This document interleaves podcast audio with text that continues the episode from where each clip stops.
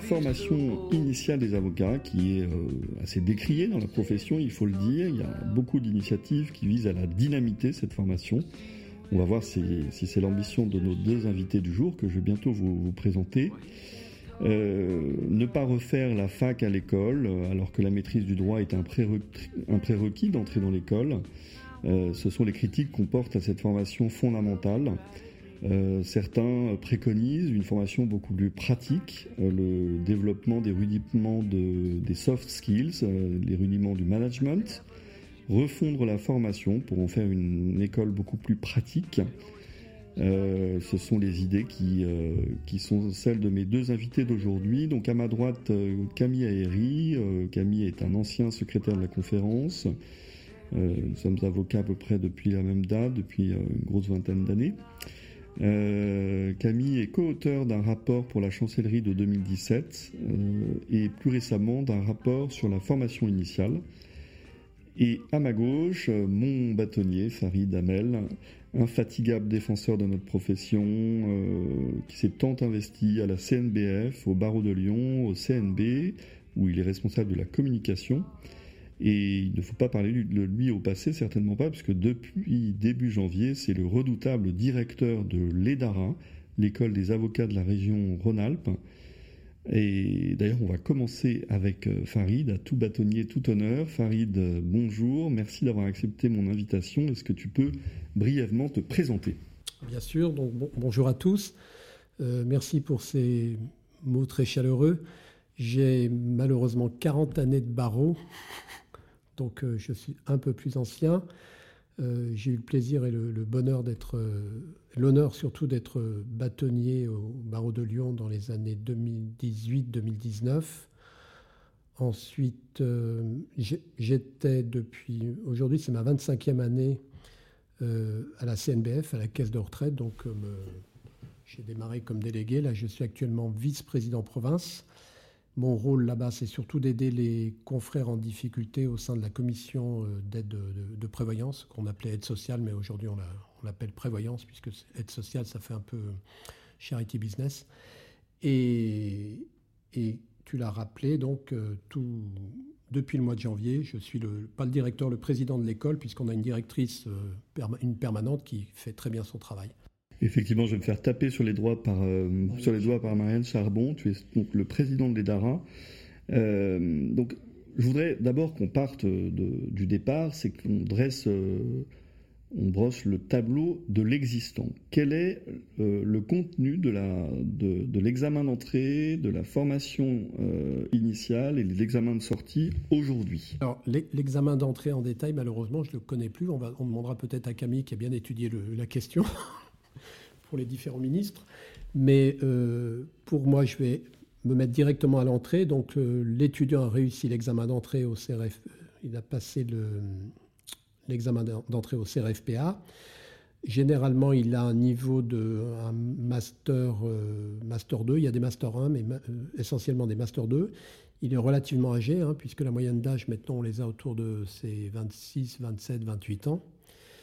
Et ils doivent affronter deux années deux années de, formation au sein des écoles.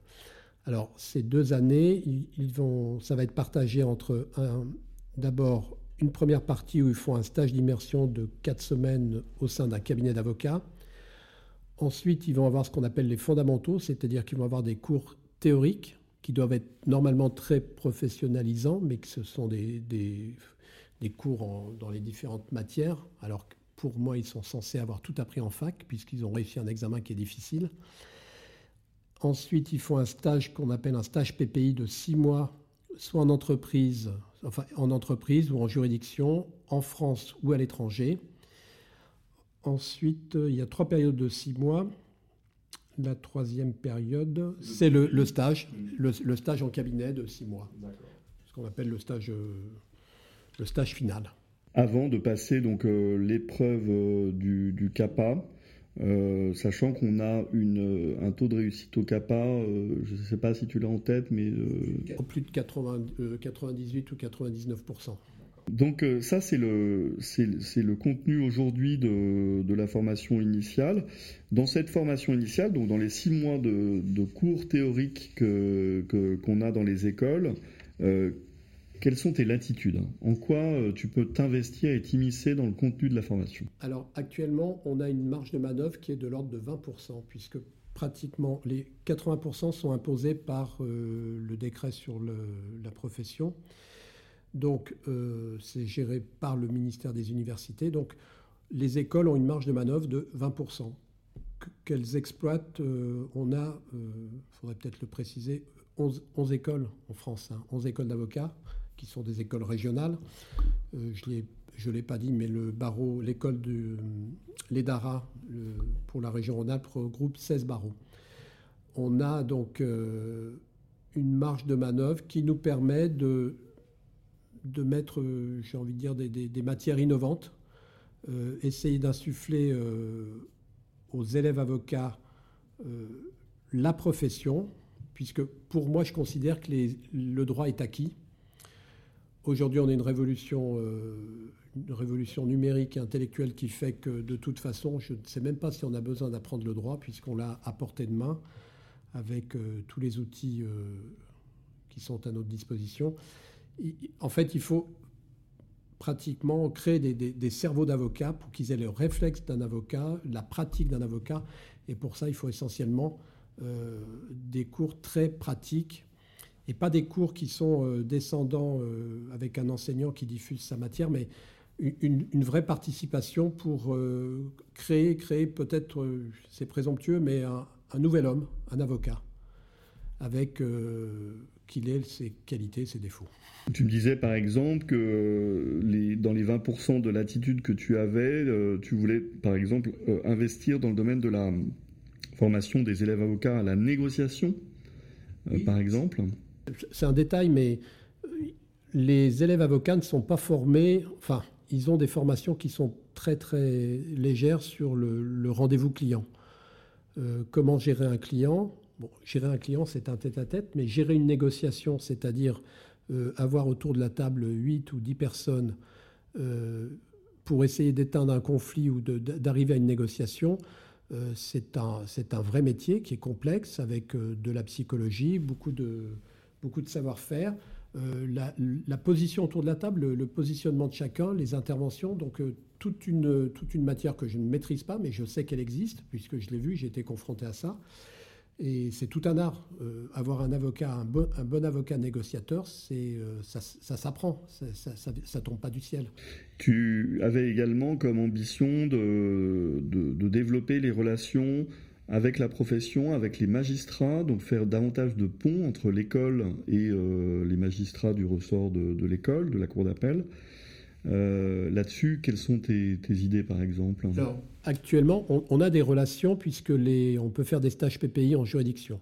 Malheureusement, pour un problème de budget, le, ministère de la Justice ne peut pas rémunérer les stages PPI euh, correctement, alors que je l'ai encore appris hier, les juridictions administratives payent normalement les stages PPI. Donc euh, je crois que le minimum, c'est autour de 600, ça doit être 650 euros, 600 euros. Le les juridictions administratives qui dépendent du ministère de l'Intérieur ont un budget beaucoup plus important que les juridictions de l'ordre judiciaire. Donc euh, on a une difficulté avec euh, les cours d'appel, les tribunaux judiciaires pour avoir des, des, élèves qui puissent faire leur stage PPI puisqu'ils sont très mal rémunérés. Donc on essaye de combler cela grâce aux bourses pour aider les, jeunes. Euh, on le fait également, on a proposé, il y a, je crois qu'on aura 18 places mais pour euh, toute la France au sein de l'ENM pour faire des stages PPI. Et je trouve que c'est une remarquable occasion pour les futurs avocats de découvrir l'autre facette du métier, donc le juge, et d'apprendre en même temps avec eux, d'avoir un, réel apprentissage professionnel. Un mot sur tes moyens. Quels sont, quel est le budget de, l'école? Quel est le coût en général de la formation des avocats? On a à peu près euh, un peu plus de 700 000 euros de budget. Euh, le coût d'un élève avocat, c'est 4 500 euros. Hmm. Moi, j'avais noté de mon côté, euh, je crois que c'est Camille qui nous avait donné ces chiffres, une profession qui finance la, la, formation à hauteur de 12 millions d'euros et l'État qui la prend en charge à hauteur d'un million d'euros. Exactement. Et pour la petite histoire, le million d'euros qui est alloué par l'État, euh, le CNB l'utilise pour donner des bourses aux élèves avocats. Puisque été frappé par euh, ma première rencontre avec les élèves avocats. on a des, ce sont des étudiants qui en fait sont confrontés au monde du travail, au monde du chômage. Ils sont inscrits aux, ils sont inscrits aux ACEDIC, donc euh, certains me disaient, mais comment je fais pour continuer à percevoir mes droits si je fais mon stage en alternance, etc. Donc beaucoup de problèmes matériels. On a une, population qui est, qui est en difficulté, hein, il ne faut pas se cacher. On a sur Lyon, on a une promotion de 198 élèves, on a une trentaine de demandes de bourse qui, sont, qui vont transiter au CNB. Et, pardon, c'est le CNB qui alloue une bourse de l'ordre de 4500 euros. Et l'école peut également euh, abonder pour aider les jeunes en difficulté. Donc 700, Donc 700 000 euros de budget pour l'école de Lyon, euh, ce qui te donne quand même des moyens pour euh, innover en matière de, formation Oui, oui, on, a, on a les moyens de, de payer les intervenants, même si le tarif fixé est relativement bas, puisque c'est 100 euros de l'heure hein, pour un intervenant, entre 80 et 100 euros de l'heure. avec une exception pour les professeurs agrégés qui exigent beaucoup plus. Donc on est obligé de se plier à la loi du marché, alors qu'ils sont déjà fonctionnaires et rémunérés par l'État. Sans commentaire. Et oui, parce que, encore une fois, c'est la profession qui finance, euh, on est la seule profession en France qui finance euh, ses, entre guillemets, ses futurs concurrents, ses futurs confrères. Donc, euh, mais on, y arrive. On a les moyens financiers. Après, il y a un problème. C'est une question de volonté politique, mais au sein de l'école, on l'a. Alors, c'est amusant ce que tu viens de dire parce que euh, on sait qu'il y a 30%, moi c'est un taux qui m'a vraiment impressionné, 30% des élèves qui sont embauchés à l'issue de leur PPI, c'est-à-dire par l'entreprise, euh, par les entreprises chez lesquelles nous les avons envoyés en stage. C'est sidérant. C'est incroyable. la majeure de la promotion de l'année dernière a été embauchée euh, dans, dans, un gros labo où elle était en stage PPI. Euh, les... Mais ça démontre qu'il y a une attractivité dans les services juridiques des sociétés. Euh, la profession doit s'adapter et offrir les mêmes prestations. Mais là, c'est tout un débat que Camille connaît bien, peut-être sur le. c'est évoqué dans son, dans son rapport sur l'attractivité de la profession. On, va la voir dans, dans, quelques instants. Un dernier mot, Farid, tu avais une idée aussi de développement du mentorat. Tu peux nous en dire quelques, quelques mots? Oui, pour, moi, la, profession, elle s'apprend auprès d'un maître. Enfin, avant, moi, je l'ai appris comme ça. Et euh, cet appui euh, psychologique, euh, scientifique est, indispensable. Mais il faut trouver le bon menteur, le, bon tuteur qui, accompagne le jeune avocat qui est dans la solitude, qui est confronté à des problèmes énormes.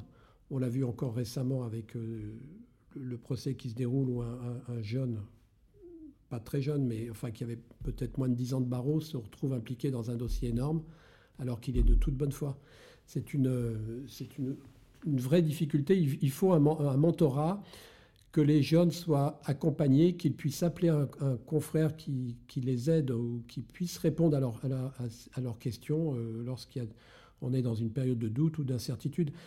Et les, jeunes quittent la profession. Alors les jeunes quittent la profession à l'issue du PPI parce qu'ils ont de, belles euh, promesses d'embauche, mais ils quittent aussi la profession parce qu'ils sont déçus.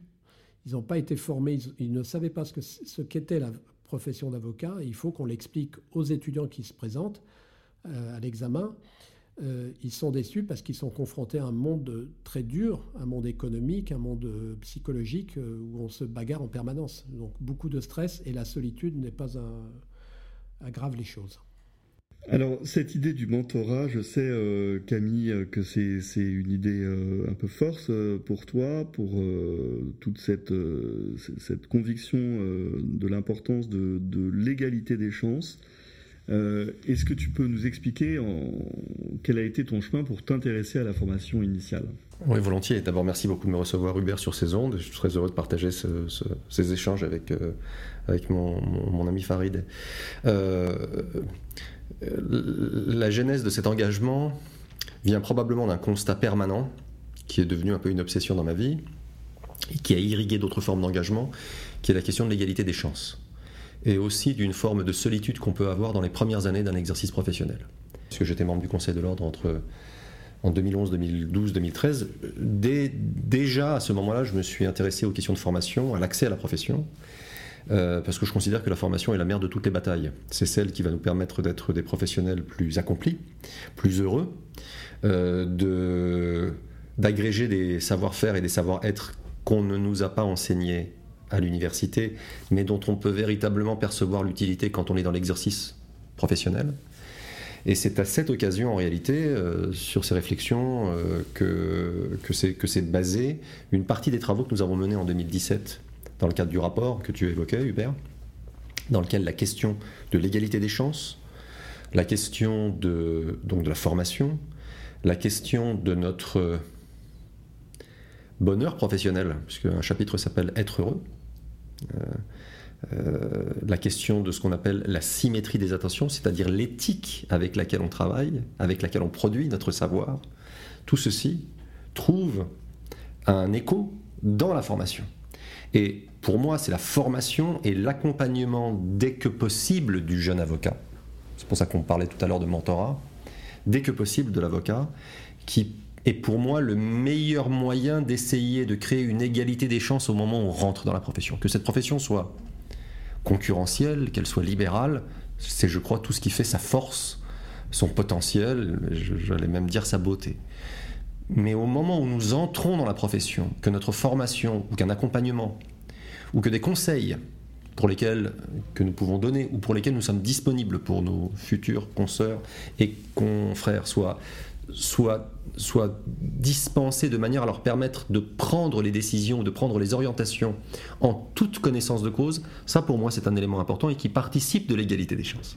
Et ça pour moi c'est quelque chose d'absolument essentiel, alors que ce soit ensuite de la formation continue, de la formation initiale, euh, un examen national, du mentorat, euh, l'apprentissage des soft skills, une transformation du contenu de la formation initiale pour donner énergie et confiance, tout ça, ce sont des moyens tactiques destinés à atteindre cet objectif. Il faut donner confiance aux jeunes avocats.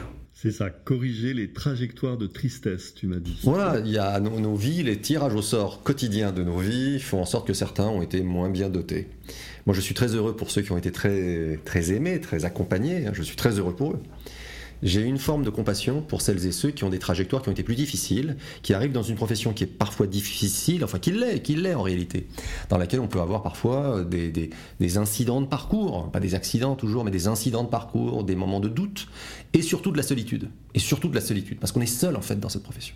On est très très très très formé, deux ans de formation, c'est trop, on y reviendra, mais on est très formé, et puis d'un coup on est seul, face à toute une série de questionnements qui sont simples, complexes, et on est seul. Et donc dans ces moments-là, ceux qui sont accompagnés bénéficient de quelque chose, d'un soutien. Ceux qui ne le sont pas vont peut-être emprunter effectivement cette trajectoire de, voilà, de déception qui peut les amener à euh, une forme de rejet de la profession. Et ils la quittent malheureux alors que nous ne les avons pas aidés à y déployer leur potentiel. Alors que c'est une profession suffisamment vaste pour qu'on puisse tous je l'espère, y trouver un espace d'expression. Donc tout ça, en fait, euh, à partir de cette conviction, euh, tu, développes ces idées dans, ton rapport sur l'avenir de la profession en 2017, hein, où tu préconises l'avènement, enfin je dis tu, mais on ne va pas euh, omettre tous ceux qui ont participé à, ce rapport à tes côtés. tu préconises de faire des écoles d'avocats, des vraies écoles d'application, de limiter les enseignements trop variés d'avoir euh, une image plus lucide de, la profession dès la faculté, de cesser un peu ce discours défaitiste euh, des enseignements de l'EDARA, euh, qui doivent être, tu disais, beaucoup plus en avance sur leur temps. tu dénonçais le fait dans ce rapport que les réformes n'avaient pas convaincu et n'avaient pas réduit en fait ce hiatus entre la densité de l'enseignement d'un côté et l'absence de suivi pédagogique de l'autre et, dont on percevait la cause essentiellement dans cet insuffisant dialogue entre l'université et les ordres, et, sur lequel euh, on, reviendra. Donc euh, tu préconisais, euh, tu, proposais un certain nombre de réformes dans ce rapport de 2017. Je ne vais pas les lister et je vous invite vraiment à la lecture de, ce rapport qui est passionnant parce qu'il touche tous les aspects de l'avenir de la profession et, bien au-delà, par exemple, de celui qui nous occupe aujourd'hui. Euh, donc tu fais toute cette proposition et en 2020, 2021, on te sollicite à nouveau. Est-ce que tu peux nous expliquer la genèse de ce nouveau rapport de 2021 Oui, volontiers. Euh, le rapport de 2017 contient un certain nombre de propositions qui relèvent du pouvoir réglementaire, mais en réalité très très peu. Beaucoup des propositions que nous faisions en 2017 sont des pouvoirs qui relèvent, sont des propositions, des suggestions qui relèvent de l'autorité, des cabinets, de chacun de nous, des ordres. On n'a pas forcément besoin du pouvoir politique et du pouvoir législatif pour transformer ce que nous sommes. Il faut quand même savoir qu'on peut faire énormément de choses nous-mêmes. Il n'en demeure pas moins qu'à un moment, il y a un certain nombre de choses qui relèvent effectivement d'un pouvoir réglementaire, qui est la question, ou du pouvoir législatif, qui est la question du contenu de la formation. Et donc, dans le prolongement de toutes ces réflexions que nous avions menées en 2017, mais qui trouvaient toutes d'une certaine manière un contact avec la question de la formation initiale et continue, on avait d'ailleurs évoqué le fait qu'il y avait une sorte d'asymétrie étrange entre une formation initiale très dense, trop dense, et une formation continue, euh, continue qui était un peu la parente pauvre, alors que nous changeons de pied tous les jours dans cette profession, et que demain je peux avoir besoin d'une formation sur tel aspect ou tel nouveau droit qui émerge et que mes clients cherchent à développer, et demain d'un autre aspect de, juridique ou peut-être de développement personnel. Donc la question de la formation continue pourrait devenir en réalité un espace d'équilibre dans lequel on va retirer les excès de la formation initiale, la raccourcir, la, rationaliser et laisser justement le choix à chacun d'entre nous, dans le cadre de la formation continue, de, s'investir. Et donc, du coup, le ministère de la Justice me rappelle, me propose aux côtés de Sandrine Clavel de travailler cette fois-ci sur quelque chose de beaucoup plus réglementaire, visant à modifier l'examen d'entrée, le contenu de la formation initiale, les conditions de l'examen, du CAPA, ainsi que la formation continue. Parce que moi j'étais resté euh, très attaché à une réflexion différente sur la formation continue. Et donc c'est dans ce cadre-là qu'on m'a dit, voilà, puisqu'on a, lu tout ce que vous aviez fait, etc., et que vous estimez que la formation, euh, je ne prétendais pas avoir inventé quelque chose d'extraordinaire non plus, et la, et la source de tous ces changements, travaillons sur la réforme de la formation. Mais euh, alors, ce que j'ai découvert, c'est que le rapport de 2017, il s'inscrit dans, dans, une, dans une suite de rapports réguliers sur l'avenir de la profession, on pense au rapport d'Arroy, etc. Euh, le rapport de 2021 sur la formation, c'est une initiative de la chancellerie euh, qui sent qu'il y a un besoin de refonte de la formation initiale des avocats La chancellerie travaillait déjà depuis quelque temps, euh, ce compris bien sûr avec le Conseil national des barreaux, à une réforme de l'examen. Il y avait déjà eu un examen national qui avait été établi, mais les conditions de correction, par exemple, n'étaient pas encore euh, complètement, n'avaient pas abouti, et on voulait pousser cette réflexion un peu plus loin. Donc c'est effectivement une initiative de la chancellerie, en accord évidemment avec le ministère de la Recherche, puisque c'est le MESRI qui est également en charge aussi des questions de, de, l'enseignement supérieur, et donc le groupe qui s'est constitué, réunissait à la fois des membres de ces différentes institutions, mais l'objectif cette fois-ci c'était de rédiger des textes c'est-à-dire de travailler véritablement, après un certain nombre d'auditions, à des réformes très précises sur la formation. Donc j'ai lu également que l'idée de la chancellerie, c'était euh, c'est une logique, on peut dire, un peu d'aménagement du territoire, de, euh, de, de, refonte de l'examen pour en faire un vrai examen national, ce qui était une idée déjà du rapport de 2017 avec une impulsion euh, supplémentaire d'égalité et d'équanimité. Je l'espère, je l'espérais, je l'espère encore et je, je continuerai de l'espérer. Et puis un, raccourcissement de la durée. Je, pour moi, euh, il, est euh, très, il est très étrange de donner l'idée que nous pouvons proposer une formation dense, complète, utile, lorsqu'on sait qu'elle va prendre deux années complètes, in fine, parce que même si elle dure 18 mois, mm les temps de latence postérieure à l'obtention du CAPA, le traitement administratif des dossiers d'inscription font en sorte que les étudiants, les élèves avocats ont intégré le fait qu'ils allaient consacrer deux ans à leur formation, après parfois, comme Farid le soulignait, un M2, voire parfois également un déplacement à l'étranger, peut-être un LLM, etc., etc. Pour certains, mais en tout cas au moins 5 ou 6 ans d'études. Parfois 5-6 ans d'études. Donc ça, ça nous amène à...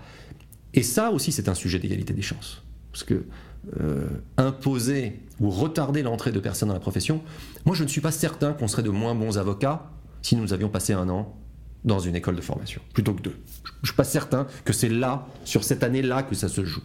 Surtout si on est tous d'accord. Je suis même certain du contraire. Euh. je suis intimement persuadé du contraire, parce que je suis aussi intimement persuadé que c'est à l'intérieur de cette profession qu'on en fait le meilleur apprentissage qu'on le veuille ou non, c'est dans la capillarité, dans la répétition, dans l'imitation, dans la culture partagée de notre profession, dans la fréquentation des lieux de notre profession, dans la fréquentation des talents de notre profession, qu'on s'imprègne de cette profession, qu'on y trouve des opportunités, qu'on les saisit. J'ai toujours considéré que chercher la trajectoire idéale pour rentrer dans la profession en faisant tel ou tel ou tel diplôme, etc., avait certainement une valeur, mais qu'une fois qu'on était rentré dans la profession, là, notre capacité de nous y mouvoir était beaucoup plus importante en réalité. Et donc faciliter et accélérer l'entrée dans la profession avec les fondamentaux que sont la déontologie et les savoir-être me semblait être quelque chose qu'on pouvait faire en un an.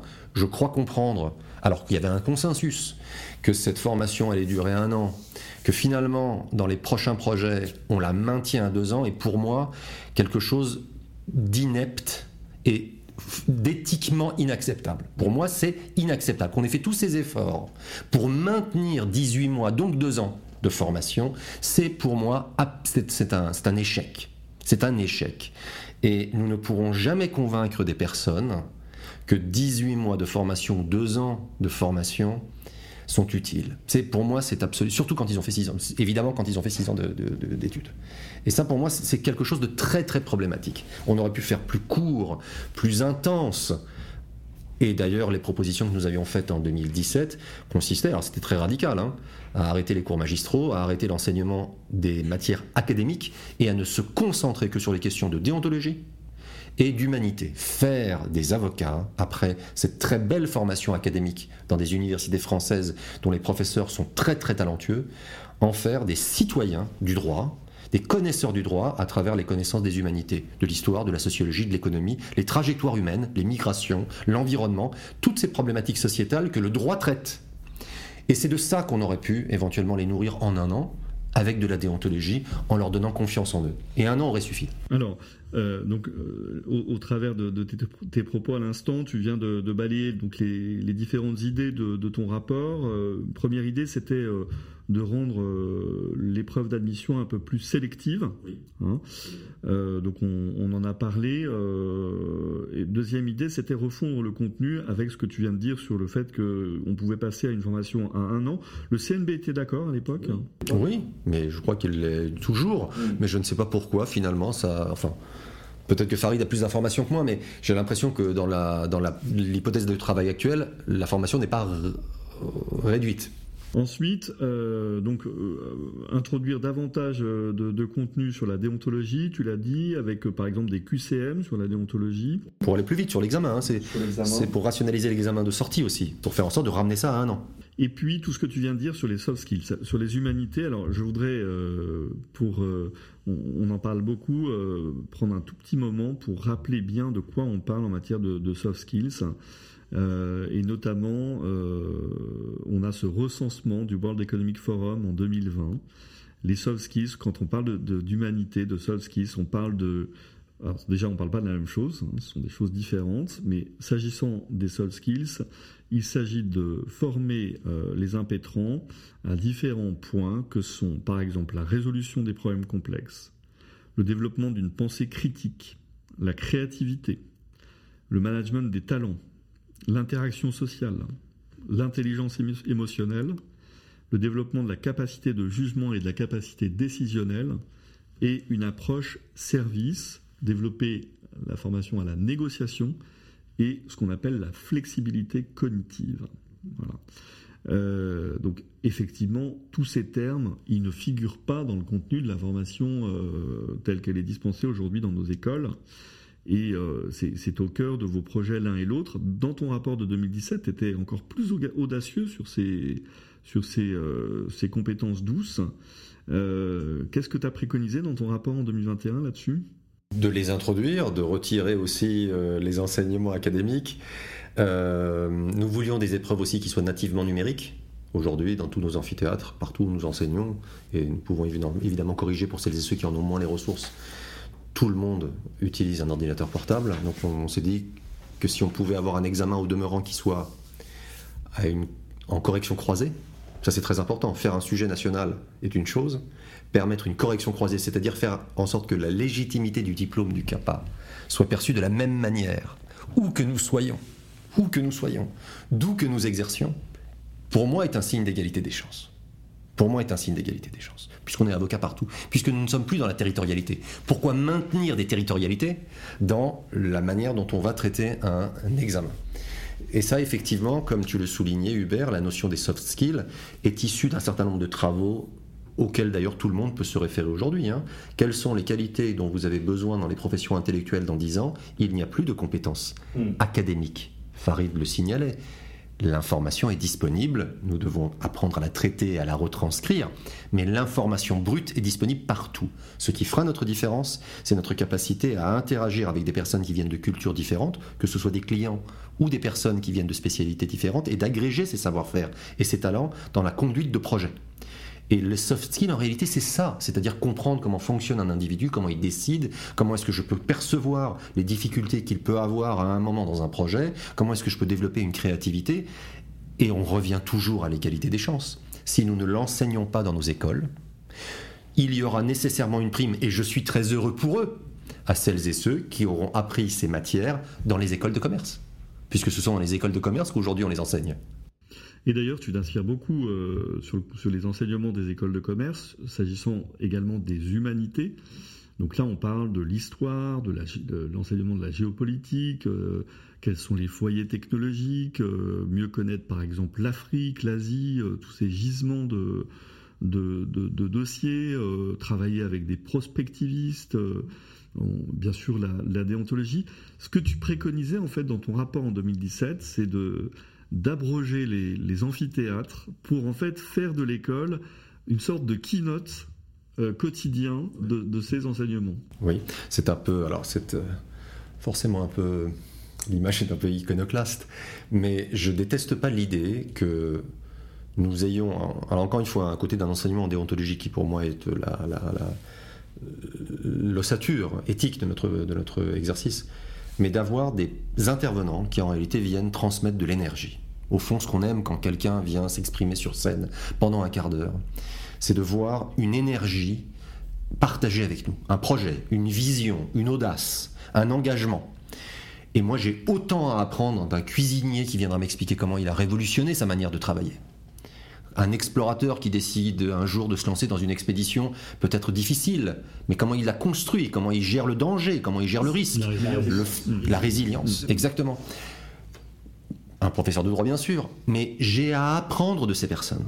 Tout comme j'ai aussi à apprendre de quelqu'un qui va venir m'expliquer comment on soignera les gens dans 50 ans. Parce que notre société et nos clients seront différents compte tenu des bouleversements technologiques dont ils bénéficieront. La géopolitique mondiale changera quand une partie de la population, notamment en Asie, pourra se déplacer et voyager massivement. Quand cette partie d'une population massive d'une partie de notre planète atteindra un niveau de revenus qui lui permettront de voyager dans le monde, l'économie les dynamiques économiques, politiques qui touchent nos régions et donc nos exercices seront bouleversés. Si on n'est pas capable aujourd'hui, en 2023, de l'enseigner de dire voilà la trajectoire, elle est radicale, elle va se produire cette trajectoire. Voilà ce qui se passera, voilà qui vous aurez en face de vous dans la rue en 2050. Voilà qui vous verrez, voilà comment fonctionnera l'économie, voilà où en sera à peu près la technologie. Si on n'est pas capable de projeter notre population de futurs consoeurs et confrères dans ce monde-là, nous avons une responsabilité de les projeter là-dedans. Si on ne le fait pas, je trouve qu'on les prive d'une capacité d'analyse sur eux-mêmes et sur leur profession. Alors ça, c'était euh, vraiment tes convictions du, du rapport de 2017. Euh, bon, soyons francs, euh, c'était pas trop populaire auprès de tout le monde. C'était considéré, tu me l'as dit, comme assez parisien comme, comme approche. Oui, c'est souvent. Un, alors, c'est un terme qu'on emploie souvent pour. Non, c'est un terme qu'on va employer en général pour essayer de décrédibiliser une idée.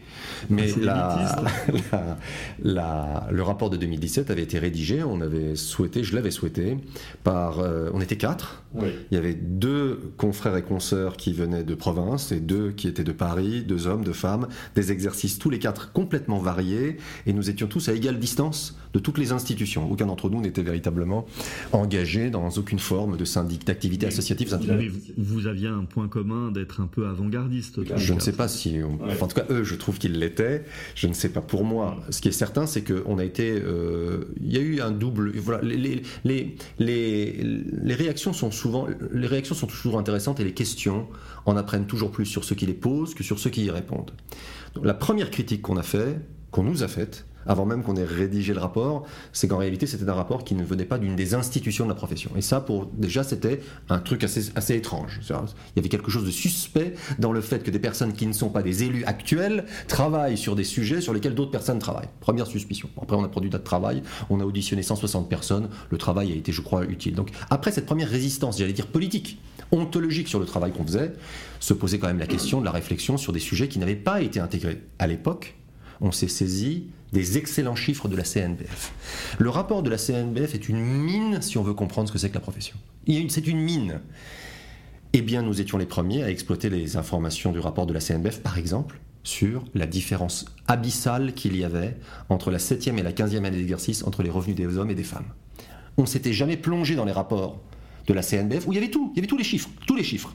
Une différence absolument abyssale entre les hommes et les femmes entre la construction de la carrière d'une femme la construction de la carrière d'un homme. Toutes ces questions-là étaient là, tous les chiffres étaient disponibles. Pourquoi est-ce qu'on s'en était jamais servi? Il fallait peut-être un regard extérieur pour pouvoir le faire. Il fallait peut-être qu'on dise des choses qu'on avait la possibilité de dire sans être enfermé en réalité dans une logique. Alors ça, c'est une conviction personnelle d'ailleurs, c'est qu'on on ferait bien d'investir sur des tableaux de bord qui exploiteraient davantage toutes les données qui nous sont remises au niveau des ordres. Et on l'a proposé à Lyon, euh, la création d'un tableau de bord euh, qui recense toutes les informations sur le recrutement, les revenus, les chiffres d'affaires, les rémunérations, euh, identifier quels sont les secteurs qui recrutent plus que d'autres, etc. Et puis deuxième idée, c'est une idée force du rapport de 2017, c'est d'utiliser cette formidable intelligence collective, cette base de données que constitue notre knowledge management collectif, à nous tous dans la profession. Bon, je ferme la parenthèse que pour revenir à ton rapport de 2021, je crois que tu me l'as dit en préparant l'émission, il y a une angoisse euh, des écoles sur la liberté qui leur était conservée euh, de créer leur propre programme. Euh, bon, ce qui explique peut-être des résistances que tu vas observer ensuite en, déposant ton rapport. Mais avant de parler de la suite, je voudrais que tu, tu me donnes ton sentiment sur la conclusion de ton rapport. Est-ce que tu as été aussi loin que tu voulais aller? Dans celui de 2021 Oui. Probablement pas, parce que le rapport de 2021 était d'abord destiné à reconstruire ou à construire un projet réglementaire et législatif, hein, s'il n'y avait pas eu, dans l'hypothèse où il n'y a pas de déclassement sur certains aspects, pour construire un programme. Après, c'est l'arrêté formation euh, qui va permettre de déterminer, et c'est normal que les écoles aient des libertés. Ça, c'était pas l'objet de ce rapport-là. Le contenu d'une partie importante de la formation doit être établi, ou les méthodes pédagogiques, parce qu'on parle toujours du contenu, mais on ne parle peut-être pas assez de la manière. De la formation des maîtres. La pédagogie, pour moi, peut le contenu peut être présenté de trois manières différentes. C'est pour ça que dans le rapport de 2017, on avait dit écoutez, plus de cours d'amphi, plus de cours d'amphi. Moi, j'étais même prêt à ce qu'on puisse créer une sorte d'alliance des cabinets d'avocats qui puissent recevoir en plus petits comités les élèves dans le cadre de leur formation initiale, initiale, pour qu'on ait une horizontalité, une horizontalité dans l'enseignement, qu'on les interroge on les interroge. On est très verticaux dans l'enseignement en France. Et on, a, on a maintenu cette verticalité qui vient, en fait, évidemment, mais ça c'est un sujet plus général, de la manière dont l'enseignement est, fait à l'université, et pour cause, je ne blâme pas l'université, elle doit gérer des masses très importantes, donc le, le caractère magistral, vertical de l'enseignement y est prépondérant. Nous avons, nous, en revanche, la possibilité peut-être d'inverser ce processus et de faire quelque chose de plus horizontal. Effectivement, en 2021, j'aurais aimé me consacrer davantage, encore une fois, aux questions de soft skills, de contenu, de dynamique, mais enfin, je l'avais déjà fait trois ans auparavant, le rapport était là, j'allais pas faire un une duplique de mon précédent rapport. Il s'agissait de parler cette fois-ci de la restructuration du, de l'examen et du contenu. On l'a fait. C'est dans les tuyaux de la chancellerie, me dit-on. J'espère qu'un certain nombre de mesures seront reprises. Alors justement, donc euh, ça ce sont les suites euh, de ce rapport. Euh, vous l'avez remis. À, ton avis, quelle est sa géographie dans la pile Est-ce que c'est un petit peu en dessous, au-dessus ah, J'ai l'impression qu'il a longtemps été plutôt vers le bas. Il semblerait qu'il y ait eu récemment une remontée assez rapide. alors dans quel sens? Puisque encore une fois, hein, ce sont peut-être des bruits de couloir. J'espère qu'ils sont infondés. Euh, pour moi, une, des, une des réformes les plus structurantes de la formation, c'est de la réduire. Hmm. C'est d'en réduire la durée. Et c'est pas l'intuition que tu as des. J'ai pas l'impression. Et une fois qu'on réduit la durée, une fois que l'enveloppe crée une exigence, on doit former des personnes en 10 mois. Ça, je peux vous garantir que là, on met tous les moyens pour atteindre cet objectif. Tandis que si on se donne 18 mois, donc 2 ans, bon, bah, on s'accorde en réalité une forme de euh, flexibilité, euh, voilà, une enveloppe si large qu'on peut tout y caser et satisfaire tout le monde. on va interroger euh, l'œil de Moscou parce qu'on a Farid qui est donc qui président de la commission communication du, CNB. C'est à Farid qu'on doit toutes les communications du CNB dans dans la presse, dans les médias aujourd'hui, qui est assez dynamique. Farid, quel est quel est l'état de la réflexion du CNB sur la formation initiale? Qu'est-ce que tu as comme indication de, de, la progression des travaux sur une refonte de, cette formation Alors, on a des, éléments euh, importants et nouveaux, et je vais rassurer Camille. Euh, normalement, normalement, le décret qui va réformer la formation initiale devrait sortir sur le premier trimestre 2023. Ça nous a été annoncé par le, garde des Sceaux qui était venu aux États généraux sur la formation qui se sont tenus en novembre 2022 euh, à Paris. Donc, et la bonne nouvelle, c'est qu'il semblerait qu'au moins 80% des propositions du rapport de, Camille soient euh, reprises.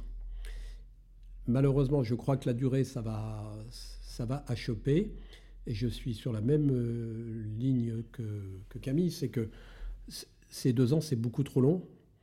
Euh, même s'il faut rentrer dans le détail, est-ce qu'on a besoin de faire un stage PPI en entreprise de six mois?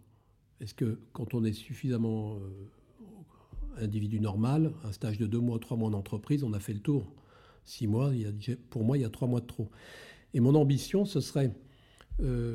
alors, d'abord, revenir sur la commission formation. Euh, la commission formation CNB, c'est une commission importante. Hein. Il y, a, 18 élus, il y a euh, plus d'une dizaine de permanents. Euh, ce sont des gens qui travaillent vraiment à fond. Jean-François Merriam, qui est le vice qui est en fait président de la commission, est en théorie, en pratique, le vice-président, puisque le président de la commission formation, c'est le président du CNB. Donc c'est dire l'importance euh, qui a été accordé par les institutions, par le législateur au Conseil national des barreaux, enfin la formation, c'est vraiment euh, l'une des, principales missions du CNB, c'est la formation des, avocats et des élèves avocats. Euh, on va tout faire pour réduire. Moi, Jean-François Meriem, le président de la commission, œuvre également sens, mais on n'y arrivera peut-être pas. En tout cas, les écoles, et c'est l'étude que j'ai faite en prenant mes fonctions, c'est que on peut réduire, et c'est ce que dit Camille, c'est euh, on pourra au moins réduire. C'est-à-dire qu'en en fait, on a trois, trois phases de six mois, donc c'est 18 mois.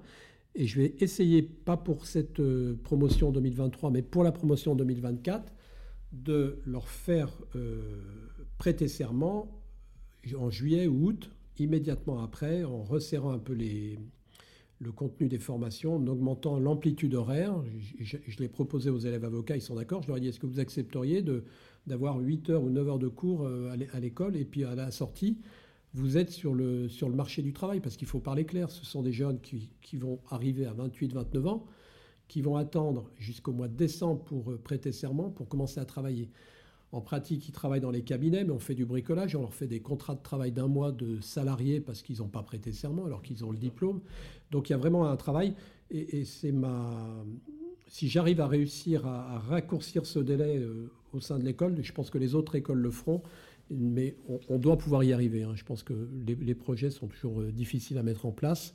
On a toujours des résistances parce que d'un côté pratique, comme euh, disait Camille, il y a les corrections, etc. Mais je pense que si on y met la volonté, si on y met les moyens, on peut réduire cette formation. Alors, il y, a, même un aspect pratique dont tu m'avais parlé, c'était que euh, avoir une promotion de 150, 160 élèves euh, qui vient pour six mois de cours et que tu ne vois plus pendant un an, c'est un peu aberrant, ne serait-ce qu'en termes de gestion des locaux, c'est ça? C'est, Pour moi, c'est une catastrophe parce que on les reçoit, ils sont, on a 200 élèves dans l'école, c'est une ruche. Après, ils partent à droite à gauche, ils sont en stage cabinet, ils sont en stage, euh, stage PPI pendant six mois, on les voit plus. Après, ils reviennent. C'est un peu le. Je suis tout à fait. Euh, je suis déçu par cette formation qui est beaucoup trop longue. C'est vrai qu'un an, euh, en un an, on apprend la déontologie, on apprend à vivre le métier d'avocat, et puis on est avocat. Et après, on se forme pendant 20 ans, 30 ans. Alors, je pense que dans cette problématique de la durée de la formation euh, initiale, il y a un éléphant dans le couloir qui est la question, en fait, de l'absence ou de la faiblesse des stages à l'université. Et donc j'aimerais bien qu'on aborde maintenant une page concernant euh, le lien entre, ou, l'absence de lien entre l'université et, euh, et, les ordres et, au travers de, la formation initiale. Alors, des initiatives sont prises aujourd'hui, euh, notamment par les étudiants en réalité. Certainement aussi par les ordres, mais je n'ai pas un mapping national qui me permettrait d'évoquer. Je trouve que Néanmoins, il y a peut-être un, hiatus entre l'image que les étudiants peuvent avoir de la profession et la réalité de son exercice. Ça ne veut pas dire que l'image qu'ils en ont est fausse, mais elle est certainement incomplète. Et il y a des choses qu'ils doivent ou qu'ils peuvent d'ores et déjà commencer à traiter sur lesquelles et qui seront absolument déterminantes sur leur bien-être et sur leur épanouissement professionnel et personnel dans la profession. Et ça, c'est notre devoir à nous d'aller au-devant des universités, régionalement, et de leur dire, voilà, on va vous proposer, pendant deux heures, de vous expliquer en quoi consiste réellement la profession et répondre à vos questions. Mais on ne va pas attendre de le faire d'être euh, devant des M1. Il faut le faire devant les gens qui sont en L1, en L2, qui sont en première ou en deuxième année.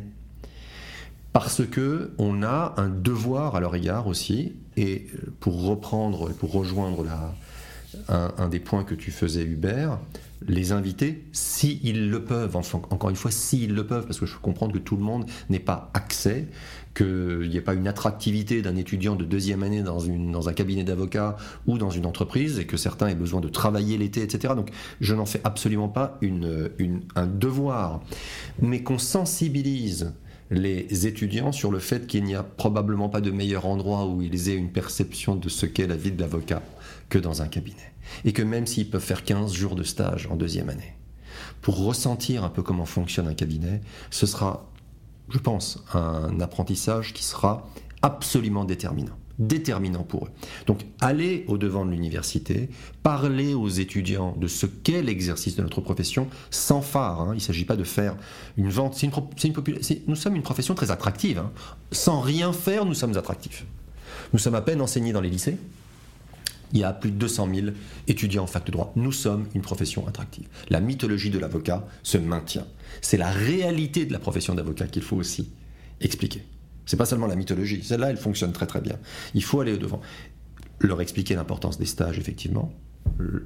Et les initiatives auxquelles moi je participe euh, régulièrement d'ailleurs, et auxquelles de tas de confrères et de consoeurs participent, et je les salue pour ça, ce sont souvent les associations d'élèves, de M1 ou de M2, qui vont voir les avocats de leur barreau, qui sont dans, le sillon, dans le sillage de leur université, qui disent est-ce que vous accepteriez qu'on vienne à votre rencontre un soir, que vous nous racontiez comment fonctionne votre cabinet, comment fonctionne, et qui nous font venir à l'université?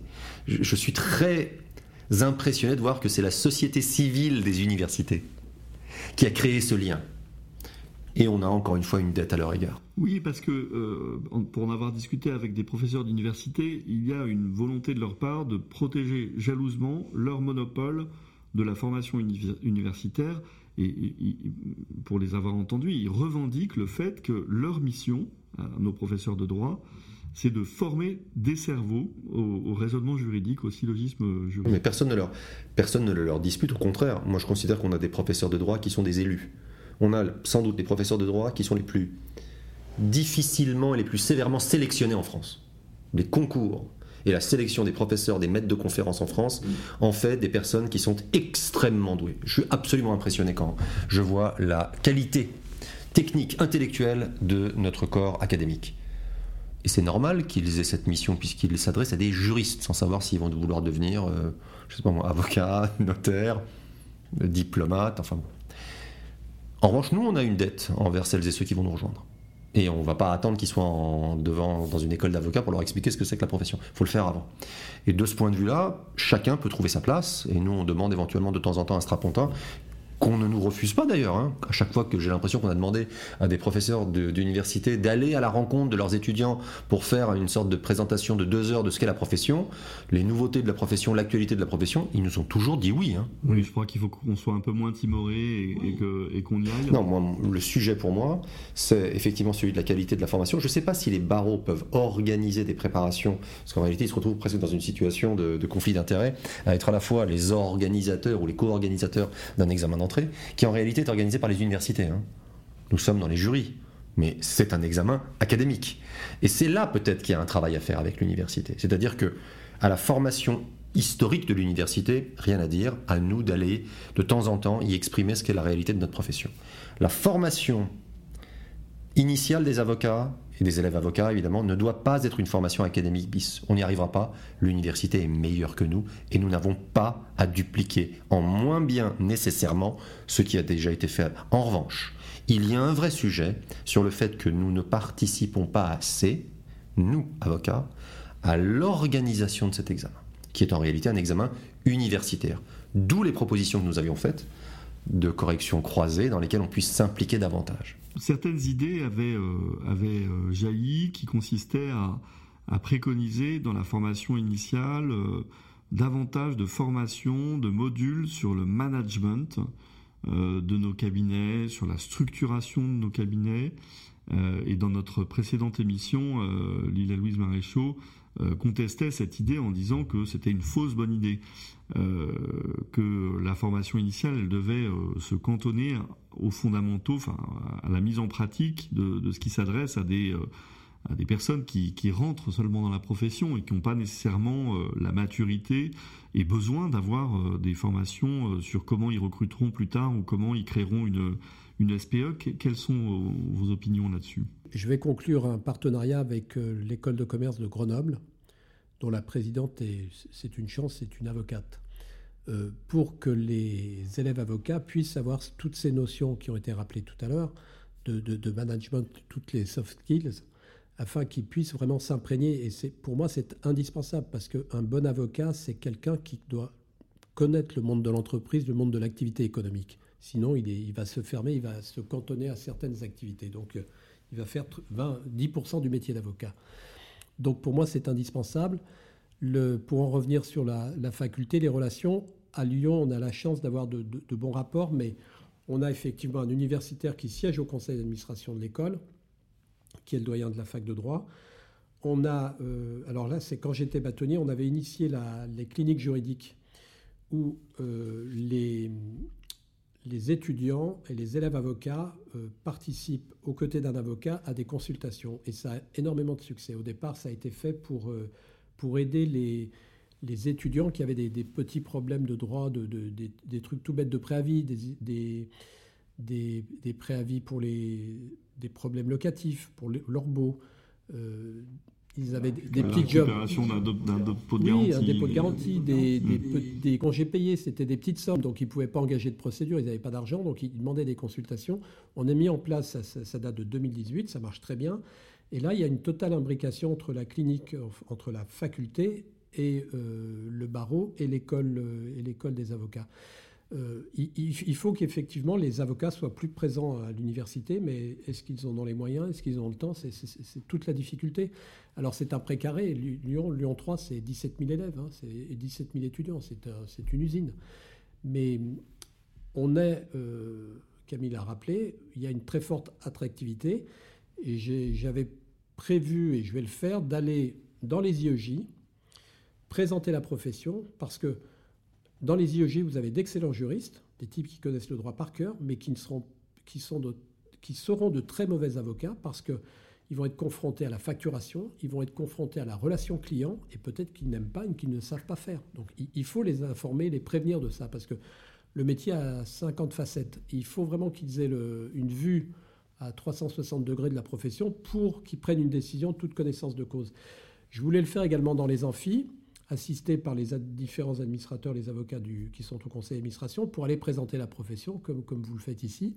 Mais pour moi, c'est une nécessité et les prévenir à l'IEJ qu'on n'ait pas ensuite cette déperdition de, confrères qui partent au bout de 3-4 ans parce qu'ils s'aperçoivent qu'ils ne sont pas faits pour ce métier. C'est trop dur d'affronter les, les échéances, les, factures, les clients, les impayés, les juges, les confrères. C'est une, une bataille permanente. Alors ça, ça on va en, parler pour finir cette émission. Euh, donc les cliniques juridiques, ça c'était une grande idée euh, du rapport de, 2017 également. Euh, donc tu, viens de, dire, Farid, qu'il y avait cette question d'attractivité je crois qu'on a un, travers, les avocats, euh, c'est cette énorme euh, image d'épinal de l'avocat pénaliste qui est indépendant, qui a son cabinet, qui peut s'installer tout de suite. Il y a un défi, un challenge qu'on doit relever qui est de mieux apprendre dès l'université quelles sont les autres facettes de la profession, les domaines qui recrutent, les domaines dans lesquels on constate une réalité, c'est-à-dire une énorme progression du marché du droit. Le marché du droit est un marché en croissance. Euh, le chiffre d'affaires des cabinets d'avocats est en constante augmentation et dans une proportion qui est bien plus importante que la proportion d'augmentation des effectifs. Donc le gâteau est de plus en plus gros, on est, nombreux à, se le partager, mais nos parts euh, individuelles sont de plus en plus grosses, à l'exception, il faut bien le reconnaître, de ceux qui font le choix euh, de, domaines du droit qui sont les moins porteurs. Hein. Et on constate, euh, moi ça m'avait beaucoup frappé en examinant les chiffres du barreau, on constate que sur le marché des avocats indépendants, qui caractérisent plutôt le barreau, de la famille, le barreau judiciaire, on a une baisse en 10 ans de 20% des revenus, contrairement à l'ensemble des autres secteurs du droit. Donc ça, il faut en informer les étudiants, je pense que c'est vraiment fondamental.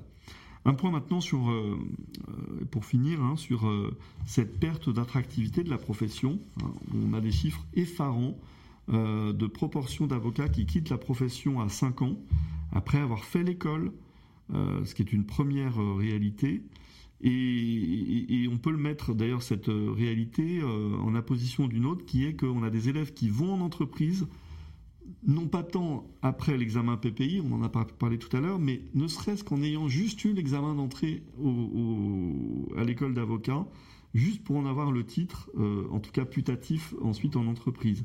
Qu'est-ce que, qu'est-ce que ça évoque pour toi, Camille, et comment on peut remédier à cette, à cette attractivité? Ce que ça évoque, c'est que d'abord notre formation et notre titre d'avocat et la déontologie qui est associée, puisque je pense quand même que pour quelqu'un qui n'a pas pratiqué la profession, la différence entre un diplômé de M2 et un diplômé du CAPA, c'est la connaissance de la déontologie et d'un esprit et de cette noblesse de robe qui nous réunit. Euh, ça veut dire que notre formation est attractive, ça veut dire que notre statut est attractif, ça veut dire que notre statut véhicule l'image de l'indépendance. Certes, certains ne font même pas les écoles d'avocats, mais beaucoup des personnes qui rejoignent l'entreprise le font après quelques années d'exercice. Donc ça veut dire qu'il y a aussi, euh, et même s'ils le font immédiatement après le CAPA, c'est parce qu'ils ont envie d'avoir cette réversibilité, de pouvoir rentrer et sortir de la profession. Ma préoccupation est celle des personnes qui quittent la profession malheureux, parce que nous les avons rendus malheureux. Ça, nous devons y remédier.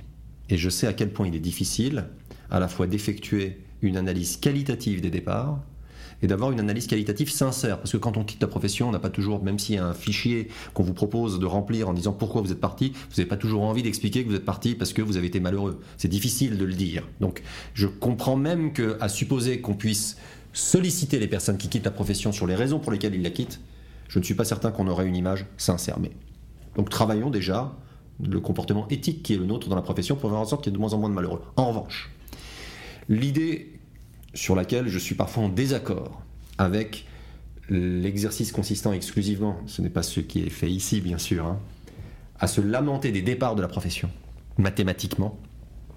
Moi je combats ça parce que je considère que c'est une profession qui est ouverte dans les deux sens. Et que quitter cette profession n'est pas le signe de l'échec collectif de notre profession. Si les gens partent de cette profession et qui sont malheureux, nous devons les accompagner, nous devons comprendre pour faire en sorte qu'il y en ait de moins en moins qui la quittent malheureux. Mais le fait qu'on ait voyagé dans cette profession, qu'on l'ait euh, traversé pendant 5 ans, 10 ans, qu'on aille ensuite en entreprise, chez un régulateur, qu'on devienne galeriste, qu'on aille, qu'on devienne magistrat, qu'on la quitte pour faire autre chose tout en continuant de faire rayonner sa connaissance du droit, son engagement social, son éthique, sa déontologie. Qu'on devienne un apiculteur ancien avocat, ce sera un apiculteur avec de la déontologie, avec une éthique. Qu'on devienne boulanger, qu'on devienne magistrat, qu'on devienne directeur juridique, qu'on devienne juriste, qu'on rentre chez un régulateur, qu'on devienne analyste financier. Si on a été avocat, il y a quelque chose de merveilleux qu'on emmène avec soi. On devrait se réjouir que notre profession soit également le socle et le point de départ d'autres vies. Moi, le regard qu'on pourrait avoir sur une profession qui ressemblerait à une grande entreprise japonaise de la, de la deuxième moitié du XXe siècle dans laquelle on rentre comme on rentre en religion pour la quitter au moment de sa retraite, je pense que ça va à l'encontre de toute la notion de mobilité intellectuelle, sociale, physique, géographique plutôt que physique, géographique, qui est au cœur des préoccupations des jeunes aujourd'hui. Quand on a interrogé les jeunes dans le cadre de notre rapport de 2017, le premier mot qui est revenu à l'esprit, la mobilité. Je veux de la mobilité. Et on continue encore à dire, oh là là, c'est un scandale, des gens rentrent dans notre profession et la quittent. Regardez ces chiffres. Ben et alors? S'ils ont été heureux dans cette profession, si on les a formés, ben qu'ils aillent en entreprise ça deviendra d'excellents juristes d'entreprise parce qu'ils auront été de bons avocats, ils comprendront comment fonctionne le contentieux, la prise de risque, la décision, etc. Et ils iront irriguer ce monde extraordinaire aussi qu'est l'entreprise. Ce n'est pas un... En fait, en réalité, j'ai peur que ces constats que nous faisons soient en réalité le signe d'une forme d'arrogance et de condescendance que nous avons vers tout ce qui n'est pas avocat. Comme si le fait de ne plus être avocat voulait nécessairement dire qu'on a été faire quelque chose de moins bien et qu'il y a une forme de déshonneur à quitter cette profession pour aller faire autre chose Bah pas du tout. Moi, je trouve ça absolument honorable d'aller travailler en entreprise, absolument honorable de devenir magistrat, absolument honorable de rentrer chez un régulateur et, pour reprendre mon exemple, de devenir apiculteur si on a envie de changer de vie. De le faire en France, de le faire au Japon si on a envie. Je trouve ça formidable. Donc, il faut quand même qu'on se réapproprie un tout petit peu notre place dans une sphère économique globale, dans une société. C'est un lieu dans lequel on apprend, dans lequel on partage, et on va faire autre chose ensuite. Et c'est pas grave. Et ça, Farid, euh, c'était la première personne qui m'en est parlé il y a, une petite dizaine d'années. Euh, c'est ton dada, euh, cette idée de, faciliter en fait les, les mutations, la fluidité entre nos différentes professions, juriste d'entreprise, magistrature ou autre. Tu, on, prêche un convaincu en la matière. Tout à fait. C'est une je pense que c'est une opportunité, et puis c'est la, vie d'aujourd'hui. Les, les jeunes veulent, en fait, euh, Camille l'explique très bien, c'est fini cette histoire de études, travail, retraite dans la même profession. Les jeunes veulent avoir des opportunités et vont vivre leurs opportunités. Aujourd'hui, lorsqu'ils postulent à des postes, en fait, ils demandent ils interrogent les entreprises sur leur RSE, sur euh, leurs engagements environnementaux. Il y a une sensibilité qui n'existait pas avant, qui fait qu'on doit s'adapter à ce monde nouveau. Alors notre profession est peut-être un peu figée sur ce domaine-là, parce que jusqu'à présent, euh, les avocats étaient des seniors qui recrutaient et on venait taper à leur porte. Et aujourd'hui, ils sont confrontés au problème inverse, c'est qu'ils recrutent, ils n'arrivent pas à recruter. Pourquoi? Parce que y a le marché s'est un peu retourné. Et les jeunes ont la possibilité de, postuler dans plusieurs, euh, plusieurs cabinets. Il y a une, une offre qui s'est inversée. Et il faut saisir cette opportunité. Les jeunes le font. Il faut que les cabinets s'adaptent et se vendent. Ils n'arrivent pas à se vendre, ils ne savent pas vendre leur cabinet. Aujourd'hui, il faut proposer quelque chose. Ce n'est pas simplement recruter. Il faut que l'avocat qui va venir, qui va taper à la porte, il faut qu'il ait envie de venir dans ce cabinet.